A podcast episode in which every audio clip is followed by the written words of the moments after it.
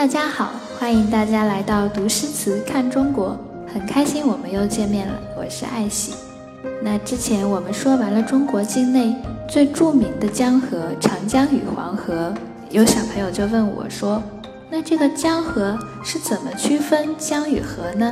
我在这里有两种解释，第一种呢就是按区域分，也就是不同地区的人对河流的叫法不一样。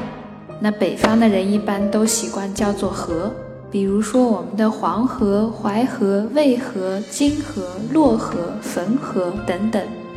那南方呢，则习惯称为江，比如说长江、珠江、钱塘江、岷江、怒江、金沙江、苍澜江等等。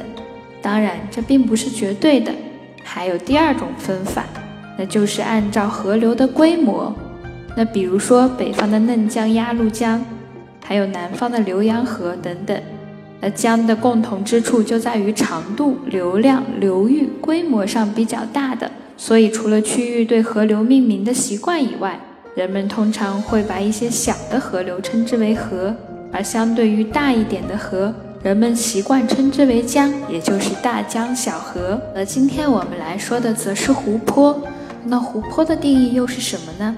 书上是这样说的：陆地上洼地积水形成水域宽广、换流缓慢的水体，在地壳构造运动、穿河作用、河流冲淤等地质作用下，地表形成许多凹地，积水成湖。也就是说啊，陆地上面有很大很大很大的坑，坑里面有很多水，就会变成湖。那么今天我们就来说一说。我们所说的五湖四海中，五湖之首洞庭湖。洞庭湖自古为五湖之首，是中国水量最大的通江湖泊。它的名字由来是因为湖中有座洞庭山。那今天我们所看到的君山，就是以前的洞庭山。在春秋战国时期呀，因为洞庭山，所以才被称之为洞庭湖。在历史上。洞庭湖还有很多的名字，比如云泽、云梦泽、九江、太湖等等。那在江河湖海中呢？湖泊一般都是以宁静的风景出现在我们眼前。今天我们所读的这首诗，很好的描述了洞庭湖在诗人眼中的安宁与祥和。《望洞庭》唐·刘禹锡。湖光秋月两相和，潭面无风镜未磨。遥望洞庭山水翠，白银盘里一青螺。从题目来说，望洞庭，看名字就很明白，说诗人远望洞庭湖所作的这一首诗。湖光秋月两相和，潭面无风镜未磨。湖光秋月，想想这两种景象，湖光波光粼粼，秋月一般我们都会想到就是中秋佳节。那月亮如同银盘，在那波光粼粼的湖面上，高悬着一轮圆满的秋月，通明透彻的两种景象非常呼应，也就是诗中所说的两相和。拿今天的话来讲，两相和就是非常搭、非常合适的意思。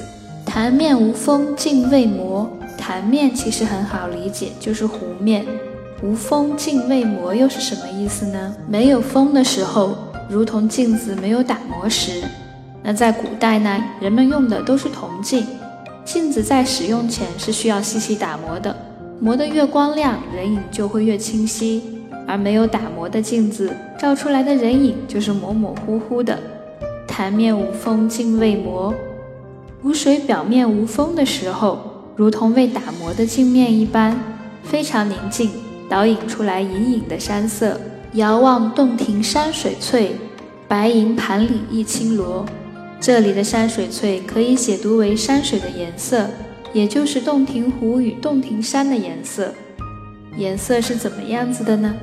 白银盘里一青螺，就如同白色的银盘里有一枚青螺一样。这样想一想，画面非常美。那我们继续想着刚才的解析，一起来读一读这首诗《望洞庭》。唐·刘禹锡，湖光秋月两相和，潭面无风镜未磨。